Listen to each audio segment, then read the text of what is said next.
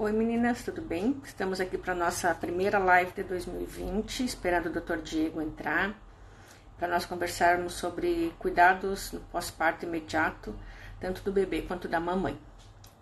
Tá bom? Estamos entrando aqui.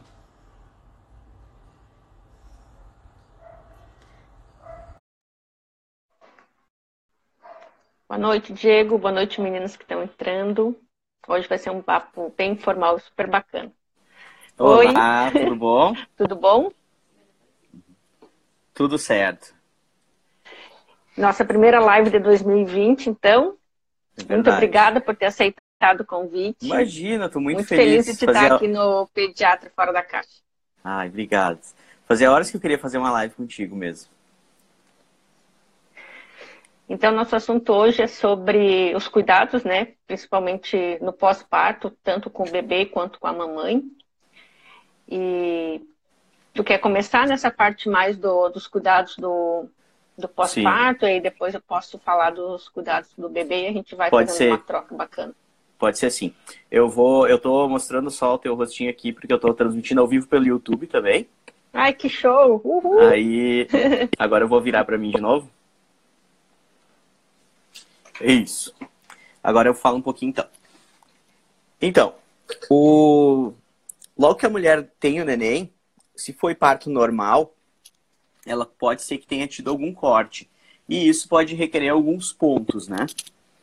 Os pontos, eles geralmente a gente faz com um fio que cai sozinho. Então a gente não tem uma preocupação em retirar esses pontos. Uh, mas não quer dizer que a mulher não tenha que tomar nenhum cuidado, né? O ideal é que ela cuide com bastante gelo nos primeiros dias, então, a primeira dica super importante é colocar gelo nos pontos logo que nasce, na maternidade ainda. Colocando uhum. gelo ali no períneo, ela vai reduzir o inchaço, de, contrai os vasos sanguíneos e diminui a chance de ter sangramento. Então. Eu tive um caso de uma paciente que acabou tendo uma dificuldade de amamentação, porque ela não conseguia sentar por causa dos pontos. E ela não tinha uma posição, aí ela não conseguia levantar, ela não conseguia tomar banho. Ela não fez episiotomia, foi uma laceração importante Sim. que teve e acabou dando deiscência de sutura. Precisou depois retornar à maternidade para suturar. E aí eu percebi que ela estava com dor além do, do esperado, né, para aquela situação de parto normal. E aí eu pedi para que ela consultasse com o obstetra dela e aí foi constatado e feito. E ela realmente tinha muita dor e aí dificulta muitas outras coisas, né, Diego? É verdade. É, a dor, é, e, e, lá embaixo, dependendo do corte, ele acaba doendo muito, né? A maioria uhum. das vezes é uma laceração bem pequena. Então não tem tanto problema a laceração, é, uma laceração pequenininha, assim, rasa, né? Mais importante uhum. que ser que curta é ela ser rasa ela não vai doer tanto e às vezes a gente nem dá ponto. Mesmo quem não leva ponto, depois de um parto uhum. normal, é importante colocar o gelo. Mas quando tem um corte na musculatura, a gente precisa usar pontos é, e fazer pontos. Uhum. E isso é uma dúvida que sempre perguntam. É quantos pontos vão, vai ser feito, doutor? Quantos pontos tu vai me dar? Sendo que isso realmente não importa. É uma, a coisa que menos interessa é quantos pontos a gente deu na vagina. Por quê? É uma região tridimensional. Uhum. Ao contrário de um corte na perna, que vai ser a linha reta e a quantidade uhum. de pontos significa a extensão do corte, a vagina, que é uma região que ela é como se fosse uma pirâmide, que ela corta para dentro da vagina, para a pele e em, duas, em terceira dimensão para dentro do plano muscular. Isso quer dizer que a gente, às vezes, para um corte que seria de 5 pontos, a gente tem que dar 15 pontos. Imagina. Então, esses 15 pontos não significam que foi um corte grande. Mas a gente uhum. tem que deixar do jeito que era antes. Então, Sim. tem que dar ponto na camada muscular interna, ponto na camada muscular externa, ponto no, dentro da vagina, ponto na parte da pele, para deixar bonitinho. E para deixar funcional, uhum. mais importante até do que bonito, né? Sim. Que não é uma região que está sempre exposta. Até então, para que vezes... não tenha uma fibrose estranha Exatamente. num lugar que não é para ter, né? Exatamente, porque daqui a pouco a gente não dá o ponto, pode ficar aberta demais a vagina, uhum. se não dá o ponto certo na musculatura. E aí ela pode ter incômodo na relação, ter menos prazer, porque não sente direito nas, próximas, nas relações. Ou então ela pode ficar com a fibrose, se a gente der pontos a mais, né? ela pode ficar com a vagina estenosada, estreitada, e aí ter dor, pelo contrário, ter dor por estar tá muito fechada, né? Então, o ideal aí, é sempre casos... ter os pontos certinho, né? É. No, no local certo, na quantidade certa. Em alguns casos também tem algumas mães que acabam usando aquele spray, né, de antisséptico também. Tu indica isso? Eu é indico adequado? sempre, é, sempre o spray. Por quê? Uh, o sprayzinho, ele além de matar algumas bactérias, diminui a, a quantidade de bactérias, né? Ele tem cânfora uhum. que dá um alívio, dá uma refrescância ali, então dá um, uma sensação de refrescamento. E também ele tem um anestésico. Eu indico para meus pacientes, principalmente, fazer um. É, antes de fazer xixi. Já um jatinho uhum. ali antes de fazer xixi, porque às vezes quando passa o xixi, os pontos estão abertos, o ponto recém-feito arde. Então eu peço, olha, bota antes de fazer xixi, que isso vai ajudar, vai aliviar a tua dor, não vai sentir dor na hora do xixi. E pode passar depois também para manter limpinho, né? Esse spray Sim. eu sempre indico e eu não costumo falar em nome de remédio. Só que como uhum. ele é o único que existe, não ah, há problema tá, a gente falar. Então, é o Andoba, né? Que é o único spray uhum. que, que tem para usar no pós-parto, sim. Desconheço outro aqui no Brasil. Então, podem anotar também essa outra dica, que é o spray antisséptico do Andoba. Uh, continuando, né? Mais uma dica importante é a mamãe cuidar na higiene na hora depois de quando ela for fazer xixi. Quando ela for urinar ou evacuar, ela tem que higienizar bem a vagina para evitar a infecção daqueles pontos. Só que essa higienização ela não pode ser feita só com papel higiênico. Aliás, a uhum. gente pede para evitar o uso do papel, porque o papel, quando ele, como ele tem uma região que está sangrando ainda, né, fica saindo sangue durante Dolorida, 40 né? dias. Né? Por, sangue de dentro do útero, né? Os lóquios que a gente uhum. chama, é, ele fica saindo, a mulher fica como se fosse menstruada, forte durante muito tempo. Então, esse sangue ela, ele também contamina um pouquinho a região, e se ela passa o papel, fica pedaços de papel junto ali nos pontos. Uhum. Então, a gente pede para evitar o uso de papel higiênico. Em vez disso, lava sempre com água e um sabonete íntimo. Por que, que é importante um sabonete íntimo? Porque a vagina ela tem um pH em torno de 5, ela é muito ácida de 5 para uhum. baixo, né? 4,5 a 5 e pouco. E enquanto que o, o, sabonete normal, ele vai ter um pH de pele, que é 7.4, 7.8. A gente, se a gente começa a lavar lá embaixo com sabonete normal, a gente acaba fazendo com que prolifere, uh, com que mate as bactérias que protegem e favorece uhum. aparecimento de outras bactérias que podem causar algum dano, alguma infecção lá embaixo. Então, isso não é só para o pós-parto, tá? Isso vale para a vida toda. Ali embaixo Sim. tem que ser lavado com sabonete específico, porque é uma região específica. Eu estou falando uhum. especificamente da parte que fica entre os, entre os lábios, né? Entre os grandes lábios. Uhum. Pequenos lábios e introito vaginal. Não pode lavar para dentro da vagina. Entendeu? E ali a pele ao é redor. A parte ali, externa. É a parte Sim. externa uhum. ali e a parte entre os lábios. Uhum. Tá? Uh, mas nem sempre a gente tem uma duchinha nem sempre está em casa para fazer essa né? higienização, exatamente. Uhum. Nem sempre tu consegue tomar um banho logo depois de toda vez que faz xixi, até faz muitas vezes. Então, se muitas querem usar lenço umedecido. Pode usar lenço umedecido? Pode usar lenço umedecido. Mas, da mesma forma, o lenço umedecido, o ideal é que ele tenha um pH específico para a região vaginal.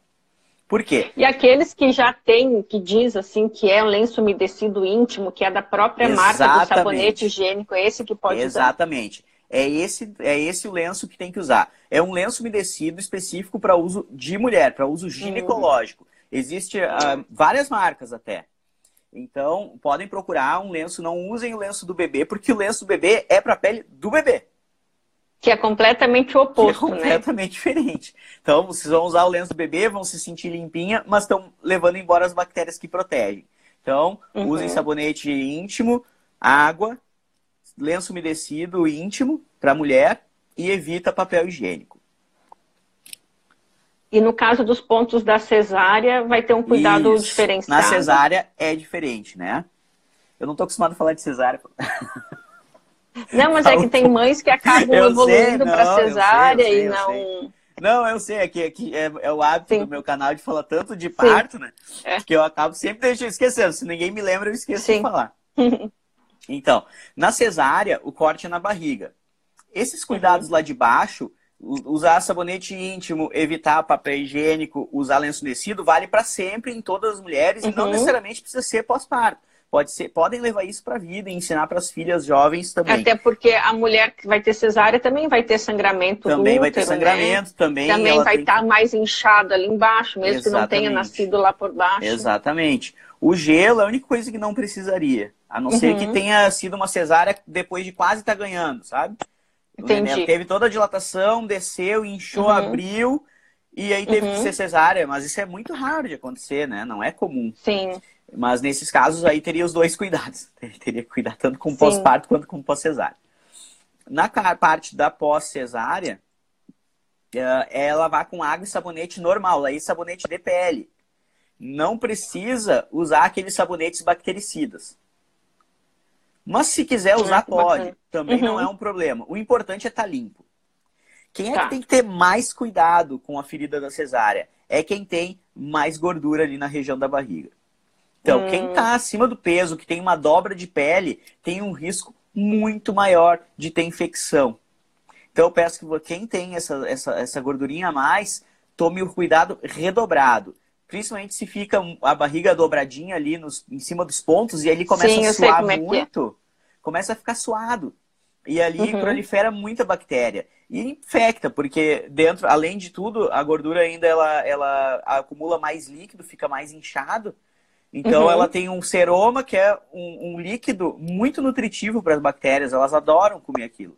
Então elas ficam felizes da vida quando elas começam a proliferar no suor, escorre ali para dentro, causa infecção. Então, todo mundo tem que cuidar e manter sempre muito limpo e seco.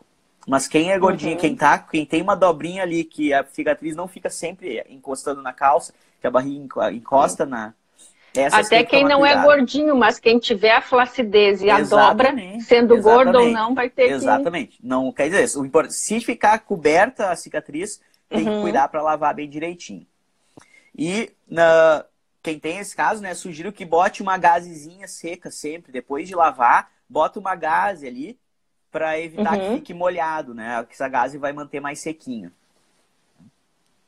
Evita o atrito também, Evita. ficar roçando ali, né? A sensação é, de... Exatamente. Na cesárea a gente tira pontos, né? Geralmente a gente uhum. vai tirar pontos. Não em todos os casos, tá? Existem pontos que a gente pode dar que não precisam retirar na cesárea. Mas a maioria dos casos, acredito, uh, vão, vão usar um ponto preto que ele geralmente Sim. a gente vai tirar. É obrigatório retirar? Não é totalmente obrigatório retirar esse ponto. Mas é um hábito nosso tirar o ponto porque ele não é uhum. absorvido. Uhum. Esse, aquele ponto preto, ele fica para sempre daí. Então, se a uhum. gente deixar ali, na próxima cesárea, a gente, ou numa outra cirurgia, a gente vai acabar vendo aquele ponto. Tendo que tirar, né? Ou até se ficar mais e a pessoa tiver uma reação, aquele fio acaba tendo que tirar também, né? É, é, é exatamente. Se tiver reação, sim. Só que, por acaso, o nylon, né, que é esse fio preto que a gente uhum. tira, mas que ele é o mais inerte que tem. Ele é o que uhum. menos tem reação de todos os pontos. Então, uhum. os outros, os que mais têm reação são os absorvíveis, porque como eles têm que ser absorvidos, eles precisam dessa reação, né? Uhum. Por isso que alguns médicos preferem usar o ponto que não absorve, que ele tem que tirar, porque tem menos, menos, risco reação. de ter reação. Hum. Bem que eu vi porque eu, a gente acompanha, né, parto o tempo inteiro e aí vê que uns teve ali início dos anos 2000 teve uma onda muito grande de usar aquele fio de pele absorvível. Uhum. E aí depois de um tempo se parou de usar e o nylon voltou com tudo de novo. E aí voltou. a gente, como eu não sou cirurgiã, não, não tenho essa não, né? Não. Essa finesse de saber o porquê de um fio ou do outro. Eu achei que era é. mais pelo valor do fio ou alguma coisa, mas pelo jeito pode ser por, não, por é, reações é, mesmo, é né? Reação, é uma opção mesmo. Porque, uh, claro, às vezes no hospital de SUS, que não tem uma verba, talvez eles não possam se dar o luxo de usar. Mas no hospital privado, que tem, que tem convênio e tudo mais, uhum. a diferença é no, de um fio para o outro é perfeitamente cabível no, no, orçamento da cesárea. Então não seria. O custo é uma coisa importante, mas não é a única razão. É, essa razão é principal. E geralmente os médicos voltam a usar o fio preto, que não é absorvível, quando uhum. usam o, o absorvível e alguém tem uma reação. Ah, entendi. A gente fica meio traumatizado e aí começa a usar o Diego, e a diástase de musculatura independe da via de parto ou tem uma preferência de via de parto que é mais comum? Eu te pergunto porque as minhas irmãs tiveram bebês com um mês de diferença. Uma teve parto normal e a outra teve parto cesárea. Uma delas fez a diástase e, hoje faz pilates, a terapia e faz a musculação para estar tá ajustando. Tem diferença ou isso é característica da mulher mesmo? Independente da via de parto, pode ter? Não, é independente da, vida de, da via de parto, tá? Hum. Agora que eu me dei conta que eu tô no YouTube e eu tô com fone de ouvido, então quem tá vendo pelo YouTube não tá te ouvindo. Eu vou tirar o ah, fone entendi. pra ficar agora vai dar pra ouvir. Tá.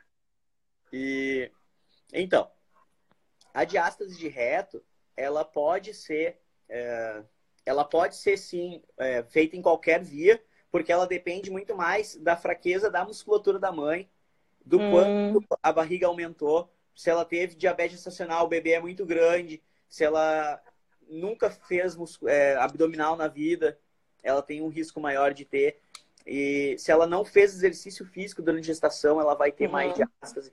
Então isso vai acontecer, não interessa qual parto que foi. Ah, eu acho que no caso da minha irmã, a barriga cresceu muito e muito rápido. A minha sobrinha nasceu com 4,2 kg. Uh. E o útero ficou muito grande muito tempo depois. E foi parto normal. Então, por isso que eu perguntei se fosse cesárea, iria ter uma diferença. Mas eu acho que foi isso. Ela realmente tinha um barrigão. Parecia que ela tinha diabetes gestacional, mas fez todos os exames e não tinha. Sim. E agora a barriga dela já voltou. E ela sempre foi uma pessoa que fez muita atividade física. Fez atividade física durante a gestação, balé, pilates. E mesmo assim fez a diástase.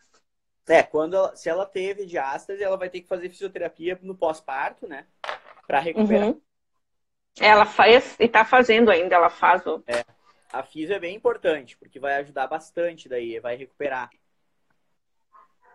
É, eu acho que agora já deve ter corrigido, já faz um aninho, um ano e quatro meses já. Tempo. Como passa, é. né? Passa super rápido, parece que os neném recém tinham nascido. É, é verdade. E. Poxa, eu acho que. Em relação às mamas, precisa ter algum cuidado anterior à gestação e posterior que possa ajudar mais ah, nesse período pós-parto? Sim. Então, as mamas, é, durante, durante a gestação, tem que pegar sol nos mamilos. Por mais uhum. que esteja, o ideal é que pegue sol não tem como pegar sol, não, não pega sol, não entra sol dentro de casa, não quer botar o peito para fora para o vizinho não ver, aí precisa comprar uma lâmpada, então, aquela é equivalente às antigas de 40 watts. Uhum. E aí essas lâmpadas, elas ficam com é, é, 15 minutinhos, ali a uns 15 centímetros do peito, elas vão conseguir ajudar. A gente não usa bucha, esfrega, a gente não faz nenhum estímulo no mamilo e principalmente não pode usar hidratante. Porque... E nem aquelas conchas de silicone que não, que não sei quem foi que inventou aquilo, né? É, antes, antes, de, antes da, da, na gravidez não pode de jeito nenhum, porque isso vai fazer com que o mamilo fique mais fininho ainda, a pele muito mais fina. Uhum. Como a pele que a gente tem na, aqui ao redor do olho, por exemplo. Uhum. Que é uma pele muito fina e que ela, qualquer que a gente começar a esfregar, esfregar, esfregar, é muito mais fácil rasgar essa pele do que a pele aqui da, da palma da mão, que é mais grossa, né? Então o objetivo é Sim. é engrossar a pele do mamilo. Hidratante vai afinar mais ainda, vai deixar ela mais hidratada. Não é o que a gente quer. A gente hidrata no pós-parto. Uhum. No pré-parto, uhum. hidrata. E ah, essa parte de puxa, a OMS pede para não fazer mais, a Organização Mundial da Saúde, porque uhum. isso pode estimular trabalho de parto prematuro em algumas mulheres. Porque ah, quando, sério? Nossa, que... É, quando a gente milo, a gente é, a mulher ela ela tem o é, libera ocitocina dentro do corpo. Hum. Isso pode causar contrações. Assim como ela sente contração, sente cólica quando amamenta, Sim. é o mesmo uhum. mecanismo. Nossa, que interessante isso, hein? E uma coisa tão simples, muitas vezes, pode desencadear um transtorno todo para uma família, né? Um trabalho de parto prematuro, enfim. É verdade. Mas aí no pós-parto, é... aí, a... aí a gente costuma hidratar a mama. E o principal cuidado é a pega do neném, né? Porque não, não tem muito. Uhum. Não tem uma coisa para fazer com a mama para fazer a amamentação ficar muito boa, porque o principal é a pega. Rachou, estragou, ficou ruim a mama, aí a gente pode ou usar o próprio hidratante, óleo Dersane, óleo óleo óleo uhum. PM, né? E Sim. os óleozinhos eles podem ajudar a cicatrizar. Ou em último caso a gente usa um remédio mesmo. A gente usa uma pomada que vai é, com corticoide que ele vai uhum rápido a mama. Mas hoje em, em dia. Em alguns casos específicos só, né? É, poucos casos, porque tem que tirar, pode prejudicar o neném. O, eu vi ali surgiu agora lá no Lina Pura, ela uhum. é o hidratante, né? É, só não pode usar na gestação, no pós-parto pode. Uh, o outro surgiu um tratamento novo, né? Que é o laser na mama. O laser, uhum. quando é uma profissional habilitada, ele consegue cicatrizar também essas fissuras muito rapidamente. Em 24 horas, tá, às vezes, está cicatrizado. Ah, isso daí tem uma pessoa que é apta a fazer, né? Não é sair fazendo laser com Não. qualquer pessoa também, né? Tudo na que, que é relacionado à saúde, a gente precisa ter muito critério, né? Sim, é verdade. Eu vou reclamando que não estão me ouvindo direito. Dá uma corrigida aí, então. Quer começar a falar? Posso começar, aham. Uhum. Me conta, a pergunta que toda, toda paciente me faz são duas. Quando Diga. eu levo o bebê para o pediatra? Ah, tá. Me perguntam se eu atendo o bebê também. Ah, sim, essa é a primeira, né? Bom, o, o pediatra ele vai estar ali no momento do nascimento, né? Principalmente para fazer alguma intervenção. Ó, tem uma pergunta aqui que eu acho que é interessante antes de eu começar: se se usa cinta no pós-parto? Ah, é verdade. A cinta a gente não recomenda. Por que, que a gente tem não um... recomenda a cinta? Porque ela deixa a barriga preguiçosa. Então a mulher às vezes ela acha que vai estar tá é, fazendo um bem para ela, né? Ela acha que ah, eu, uhum. minha barriga voltou ao normal logo no segundo dia porque eu uso a cinta.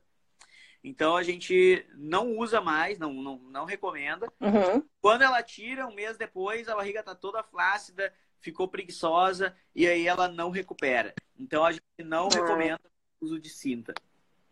Vai fazer, deixa a barriga no início ali, depois Sim. de um mês a fazer ginástica, que aí ela volta. Em até seis meses ela volta ao normal. Tem uma outra pergunta aqui perguntando se tem algum tipo de pomada que é indicada para melhorar a cicatrização da cesárea.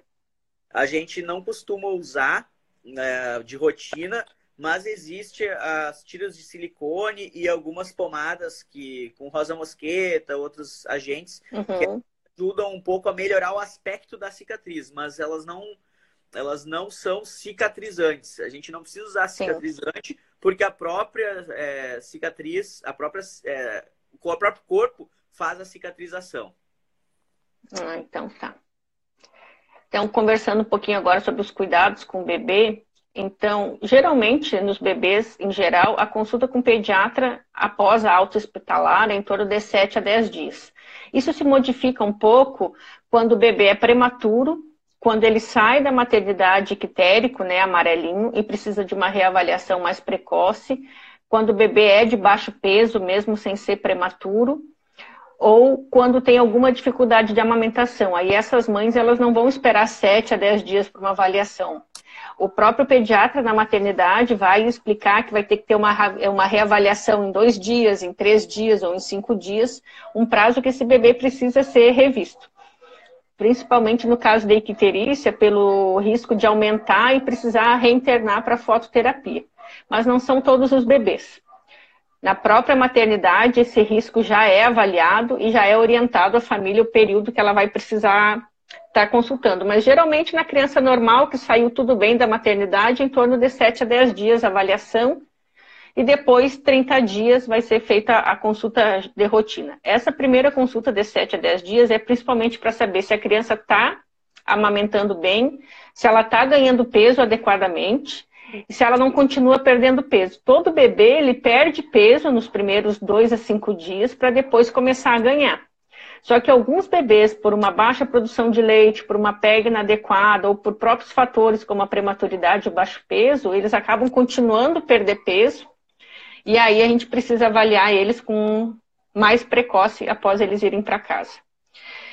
E muitas dúvidas aparecem, geralmente, sobre os cuidados com o umbigo, né?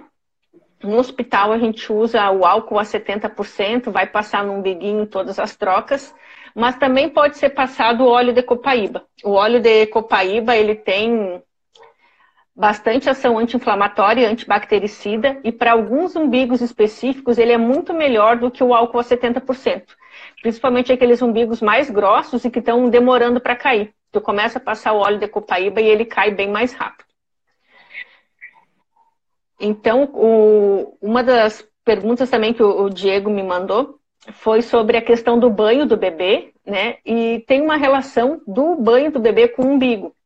A gente deve evitar aquele banho relaxante, demorado, naqueles bebês que ainda têm o coto umbilical, porque senão todo o trabalho que tu tem nas 24 horas secando o bigo com álcool ou com óleo de copaíba, tu acaba reidratando num banho muito demorado. Então, os banhos de imersão com todo o bebê dentro da água, ele deve ser deixado para depois que o umbigo cair. Em torno de 5 a 7 dias é o tempo que geralmente demora. E o umbigo é uma das coisas que as mães mais têm medo de mexer, porque é aquela coisa gelatinosa, e geralmente o bebê chora porque é gelado álcool mas é um dos poucos motivos pelo qual o bebê pode voltar para o hospital, internar numa UTI, por uma infecção ali naquele umbigo, que é uma conexão direta com a nossa uh, circulação sanguínea, né? Então, o umbigo a gente não pode ter medo, a gente tem que ter coragem e fazer a higiene pelo menos quatro a seis vezes ao dia até que ele caia, para livrar dele, né, o quanto antes. E tem uma coisa que acontece muito na maternidade, na primeira semana, que é aquele xixi da fraldinha que aparece uma mancha vermelha. É um laranja bem avermelhado, que parece sangue na urina do bebê, mas que na verdade são cristais de amorfos, né, do próprio rim, que acaba saindo por uma quantidade maior de xixi que faz aquela limpeza da renal. E muitas vezes as mães se assustam achando que o bebê fez xixi com sangue e na verdade são esses cristais de urato que aparecem algumas vezes e depois da primeira semana não acontece mais. Então, se o seu bebê está com um, dois, três meses de vida e começar a ter uma urina avermelhada ou vermelha, realmente ela é vermelha e precisa consultar, porque pode ser uma urina com sangue. Mas na primeira semana de vida, não. Pode ser esses cristais e é bem fácil de, de reconhecer para quem já tem o. quem conhece, né? Então, para o pediatra é bem tranquilo para reconhecer. Tá aparecendo algumas perguntas aqui, depois a gente já conversa sobre elas. Isso. Uma outra dúvida também que aparece sempre é que tipo de teste do pezinho devemos fazer, né? Se o ah. teste do, do posto de saúde, se o da clínica, no laboratório tem cinco tipos de teste, qual deles a gente deve fazer? Então, no posto de saúde, engloba 12 doenças, mais ou menos, que são as mais comuns, e que é adequado né, para a nossa população e relacionado a, a doenças comuns, raras, né, são raras na população em geral, mas que é importante que a gente reconheça o diagnóstico dentro do primeiro mês de vida, porque se não for feito o tratamento, vai dar uma consequência muito grave, muito grave para esses bebês, né? Então, o teste do posto de saúde, ele é o teste mais básico, Aí no laboratório a gente começa com um teste básico mais um, um pouquinho melhorado, que é o teste ampliado. Nele a gente tem em torno de 15 doenças. Aí depois nós temos o teste do pezinho plus, que são 30 doenças. O teste do pezinho master, que são 35 doenças. E aí a gente vai ter o expandido e o completo, que são quase 100 doenças. E que doenças são essas? São doenças relacionadas ao metabolismo das enzimas do nosso organismo. São doenças extremamente raras. E junto com esse teste mais completo, tem sorologias que a mãe já fez no pré-natal. Então, se a mãe está com as sorologias em dia, não tem uma necessidade de fazer um teste completo, por exemplo, com 100 doenças. O teste ampliado já é suficiente bom, então tu pode optar por fazer o teste ampliado na, no laboratório, o convênio cobre, ou pagar uma diferença que tem. E no caso de algumas doenças específicas, familiares, por exemplo, na família tem casos de uma doença rara. Então a gente pode, com o pediatra na consulta de pré-natal, já programar fazer um teste do pezinho com essas doenças raras que tem na família sem necessidade de fazer um exame completo com 100 doenças aleatórias, entende? Esse teste é disponível, mas não é necessário fazer. É, e essas outras doenças todas têm tratamento? Algumas têm, outras não. Algumas são incompatíveis com a vida, mas pelo menos vai se ter o diagnóstico, né? Mas as mais raras dentro das aminoácidos-patias, como aquela que tem o filme do óleo de Lorenzo, essas coisas, elas têm tratamento.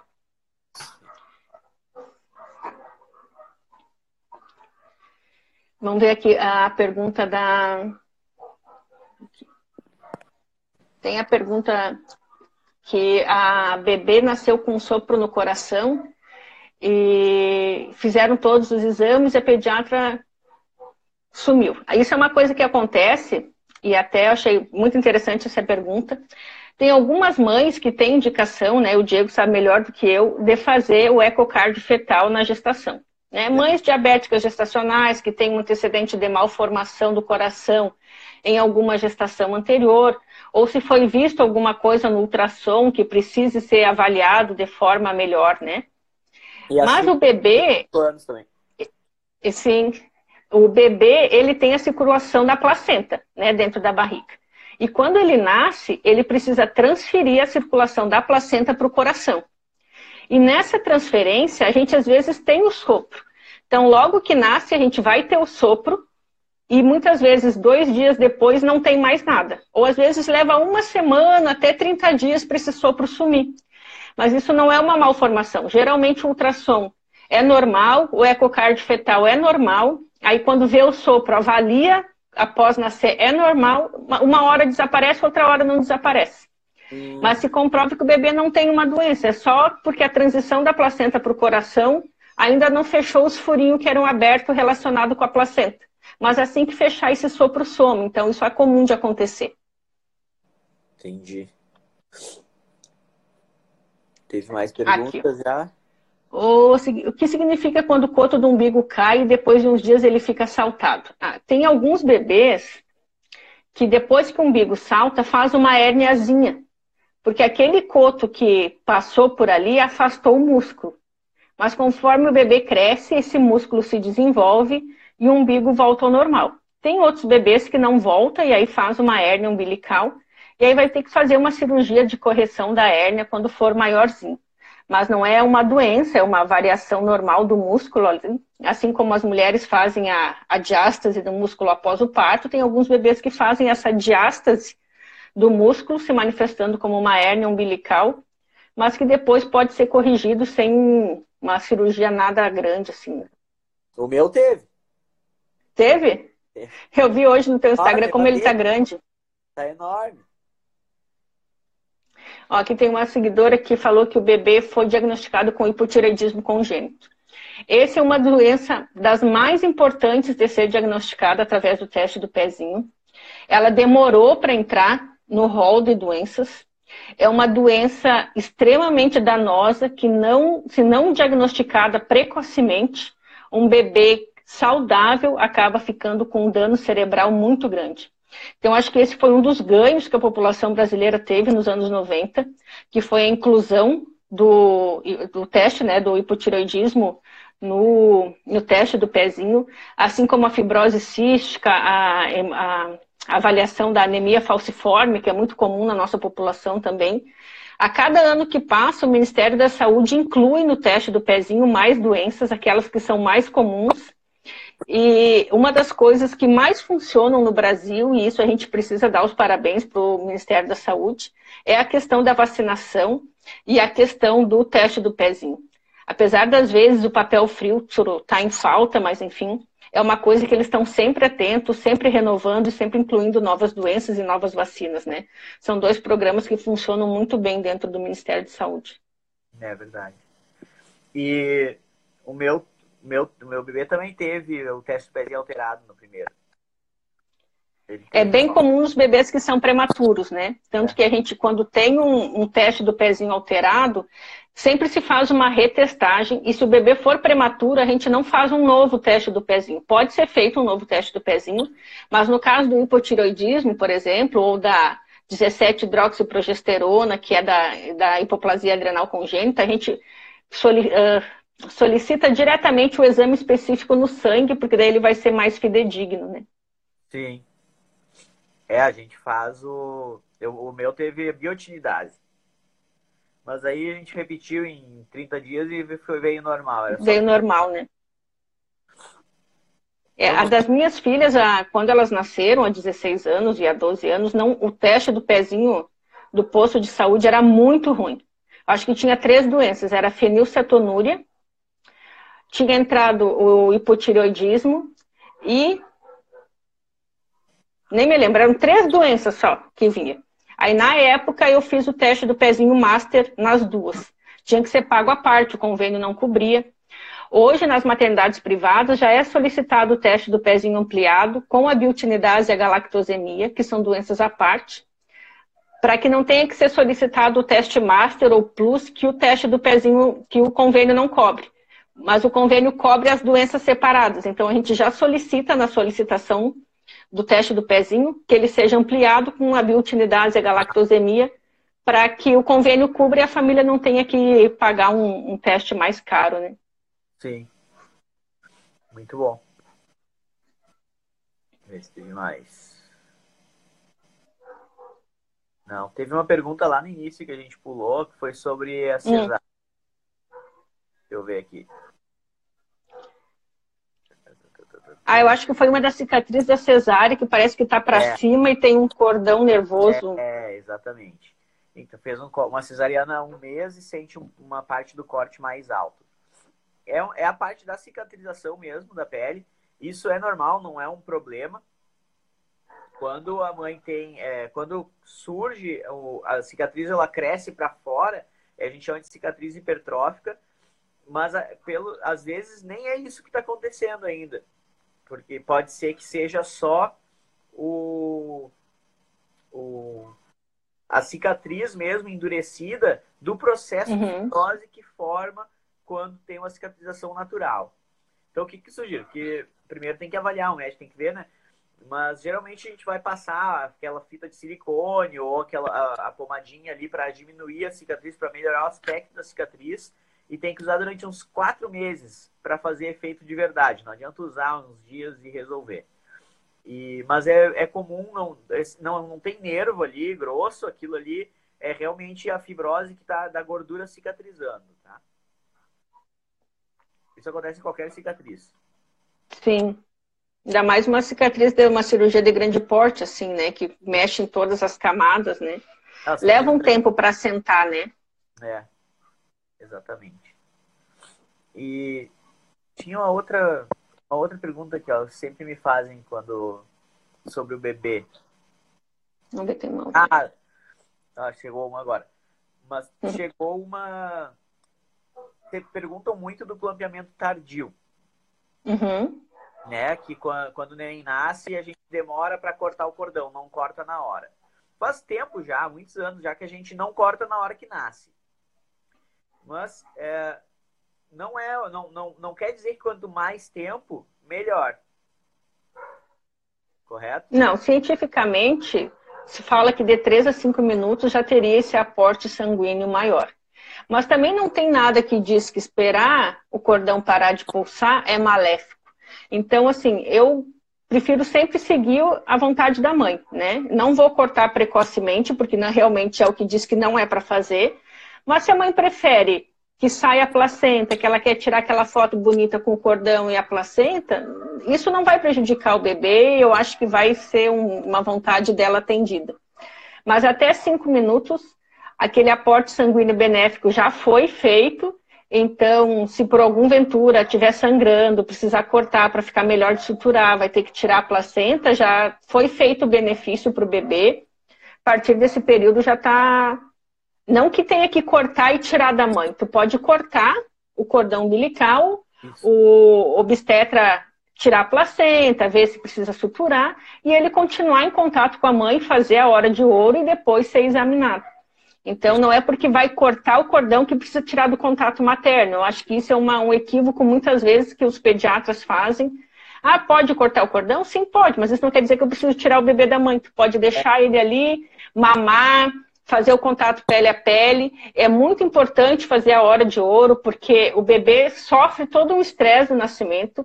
Ele sai daquele lugarzinho quentinho onde ele tinha comido o tempo inteiro e ele sai para uma realidade com um barulho maior, uma claridade maior, onde ele vai ter que chorar e se manifestar. Então é importante esse contato com a mãe para que aquele nível de estresse e cortisol logo após o nascimento comece a reduzir e ele poder depois mamar e ficar um bebê mais tranquilo nos próximos dias, né? Sim. E não tem risco de quando se deixar tempo demais aumentar o risco de icterícia? Não, independente, o risco de icterícia ele está relacionado com clampeamento tardio. Se for 5 minutos ou 20, não faz diferença. Ah, Vai ter. E 3? Aqui tem uma... 3 também não faz diferença. 3 minutos não, também? também. Tá. Só uma coisa sobre o clampeamento, que a gente só falou do bebê. A mãe, principalmente se for cesárea, enquanto a gente está dando sangue pro bebê, ela está sangrando pra caramba. Ah, isso aí é. Infelizmente, na cesárea não tem como fazer clampeamento tardio, né? A gente tenta em torno de 30 segundos a um minuto para que esse bebê tenha um bem-estar, né? Recupere o fôlego, faça a transição placentária, receba um pouquinho de sangue, mas realmente não tem como ficar cinco minutos sem clampear numa cesárea. A gente não faz o corte, o clampeamento precoce, né? A gente não faz imediato. Sim. A gente espera um pouco, tudo, mas vai dar ali perto de três minutos porque mais que isso a mãe perde sangue demais. Ela já sangra um litro na cesárea. Se a gente ainda deixa o útero inteiro aberto, ele vai é o órgão que mais sangra na cesárea é o útero. Então a gente acaba perdendo sangue demais. Daqui a pouco essa mãe Sim. fica com deficiência de ferro e não consegue passar ferro pela, pelo leite para o bebê. Então a gente não pode deixar eternamente na cesárea. Sim. Tem uma outra pergunta aqui perguntando se o melhor é o bebê limpar só com algodão e água, né? Realmente, nos primeiros dias, o melhor é usar o algodão ou a gaze e a água. O, o lenço umedecido, por mais que ele seja feito para RN, por mais que ele não tenha álcool, ele tem componentes no seu, naquele líquido que umedece, que acaba irritando mais a pele e deixando avermelhada e podendo até fazer uma lesão, então a gente evita. Até porque o bebê, nesse primeiro período, ele tem um cocôzinho mais espesso, que é o mecônio, e depois com a, o leite materno, ele acaba evacuando toda hora, então tu ficar esfregando com essa substância do lenço umedecido pode acabar lesando a pele. E a, a gente acaba perguntando aqui também, passando as roupas do bebê e, e depois de lavar, pelo risco de ficar algum componente. Se tu seca na secadora de roupa, não vai precisar passar porque não teve um contato externo. A, o hábito de passar a roupa é porque antigamente as roupas ficavam em varal e aí tinha risco de da mosca botar um ovinho ali e se achava que se não passasse a roupa poderia dar mias e outras lesões, mas isso era mais antigamente.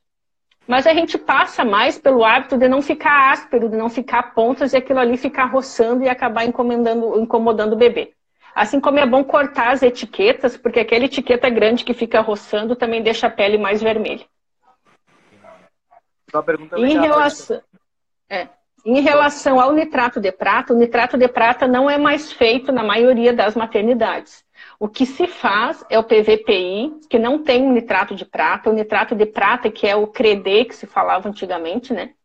O CREDE não é mais feito, nas maternidades de Florianópolis, em nenhuma mais é feito.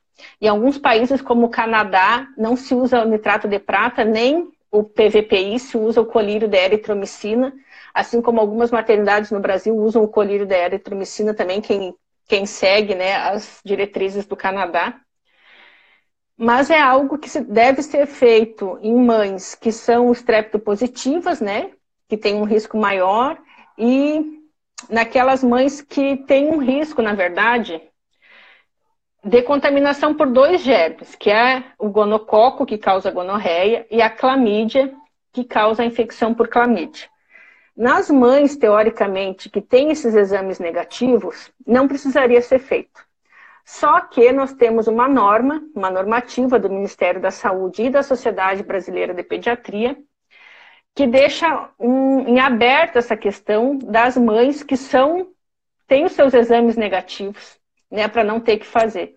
Então, a gente acaba tendo que fazer, porque é uma lei, e o Conselho Federal de Medicina endossa isso, a gente não tem como negar esse protocolo, e os pacientes, infelizmente, não têm autonomia em relação a isso, né? Em negar ou não. O que é uma coisa muito ruim, porque às vezes, né, tu vê que a mãe fez o pré-natal todo certinho, tem todas as sorologias negativas, não quer fazer o colírio, mas a gente acaba, por normas do hospital, tendo que fazer. Mas é um colírio também que não vai causar um mal para o bebê. Não, não causa mal. O nitrato de prata causava conjuntivite química, causava problemas outros. O PVPI, ele não arde, ele não causa conjuntivite química e ele é inócuo. Então, ele esteriliza a córnea para evitar qualquer tipo de infecção. Ele não causa nada e, às vezes, vai, tem outras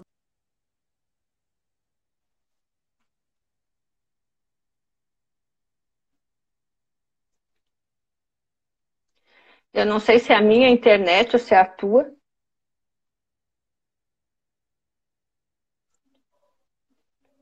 Tem uma pergunta ali sobre o que fazer quando o bumbum do bebê já está irritado. Aí a gente pode usar as pomadas né, de óxido de zinco, vitamina A e D. Não se deve usar pomadas de assadura que tenham corticoide ou antifúngico.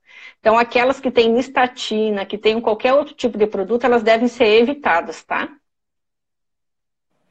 Certo. E uma dor no pé da barriga com 33 mais 6, às vezes eu ando nem chutando. Isso aí não tem como a gente responder à distância, né? Com certeza. Nós Sim. provavelmente uma, uma mexida mais forte do bebê se foi uma vez só.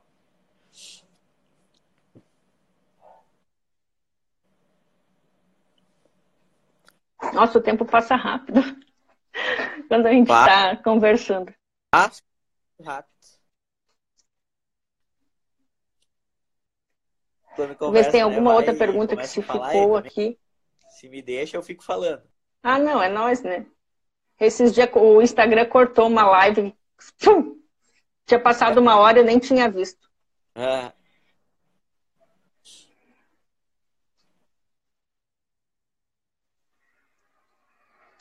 Ah, aqui, a, a pergunta da Tainá Freire era sobre a questão de aspiração do bebê. Uh, Hoje, a gente tem a questão da humanização do parto e as boas práticas do parto e nascimento.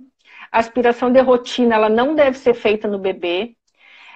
Antigamente, se, passa, se fazia aspiração em todos os bebês, se passava a sonda para saber se, se da boquinha até o estômago estava tudo pérvio, devido a uma doença que se chama atresia de esôfago, que é uma doença grave, o bebê precisa ir para UTI, precisa fazer uma cirurgia e precisa ser diagnosticado ao nascimento e que muitas vezes o ultrassom não consegue identificar. Só que, quando começaram a estudar as práticas de bom nascimento, viram que era muito raro a atresia de esôfago e que não justificava causar um, um procedimento desconfortável para todos os bebês por causa disso. Então, o que, que se faz? Aquele bebê que começa a vomitar, ou que tem algum sintoma parecido com a da atresia de esôfago, nesse a gente passa a sonda. Nos outros não se deve passar nem aspirar. A aspiração ela deve ser considerada como uma manobra de suporte de vida. Se faz aspiração quando precisa entubar um bebê, fornecer oxigênio, então ela não deve ser feita de rotina, tá bom? Tá me ouvindo? Ué.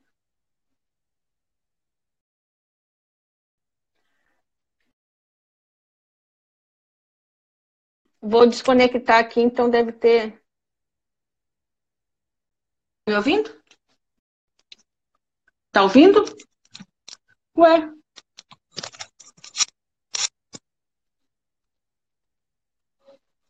Não sei o que que houve.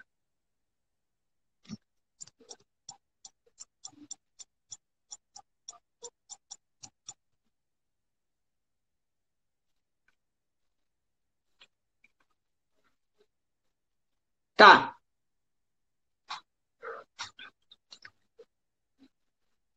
Tá ouvindo? Ah, então o Diego vai sair, vai entrar, eu vou continuar nas nossas perguntas.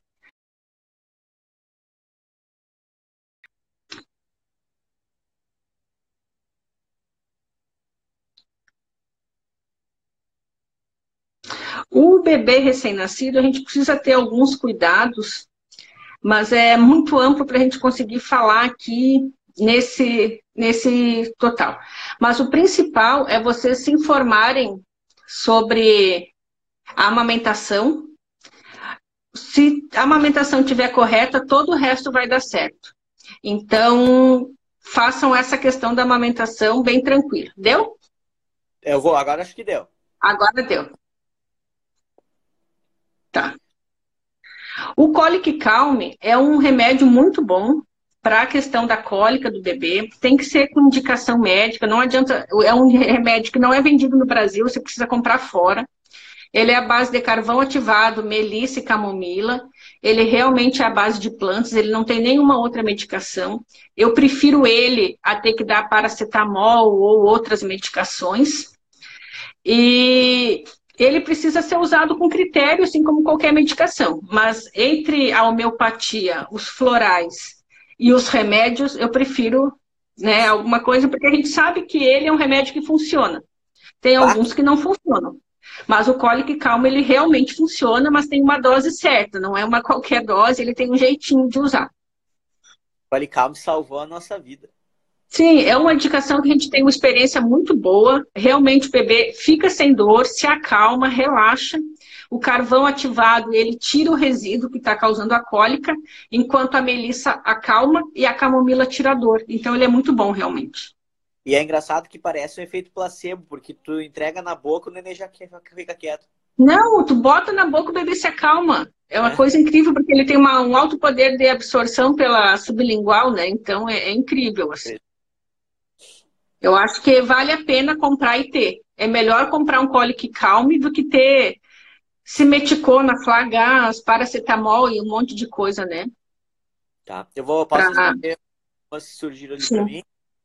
Quando pode Sim. voltar à academia depois da cesárea? Depois da cesárea, geralmente em torno de um mês uh, já fica, já tá melhor, mas a gente pede para esperar mais tempo para é, fazer abdominal, porque tem o corte ali, né? Que pode ter machucado um pouco a, a parte do, da musculatura também.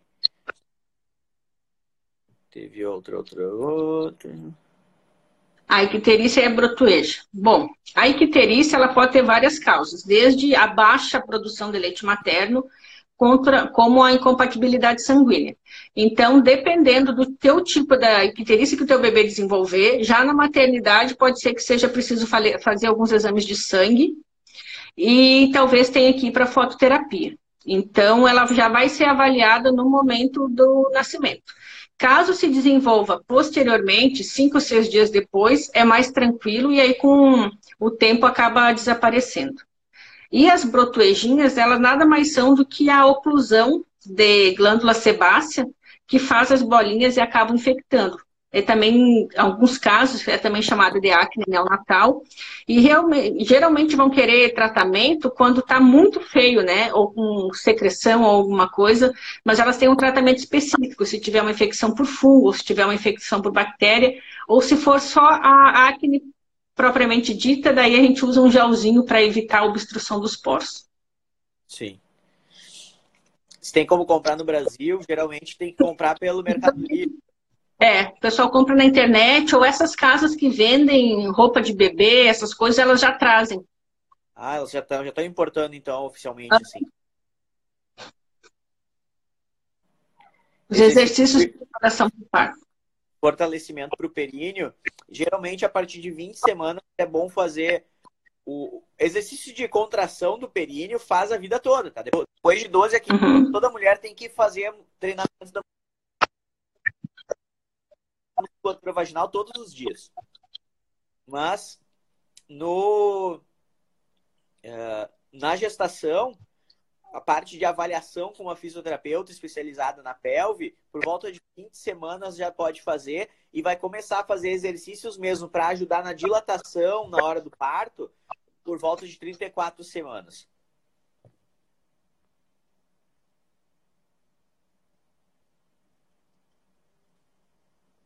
Aqui só onde é que o pessoal compra. Certo. E uma coisa que eu não falei no pós-parto, para a mulher evitar de se agachar por uns 15 dias até cicatrizar.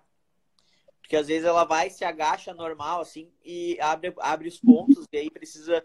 Não tem como suturar de novo, a não sei que seja um estrago muito grande. Se abrir um ponto dois, a gente acaba não, fech, não fechando de novo, por causa de, de contaminação, infecção. Então, é, não se agache pós-parto. Não, isso é uma dica boa, né? Porque às vezes está indo tudo bem, não inchou nada, uma agachada acaba fazendo um, um grande problema, né? Diego, estamos chegando aqui a 54 minutos, um pouquinho vai encerrar nossa live. Quer falar mais alguma coisa para as meninas e para os rapazes que estão aí?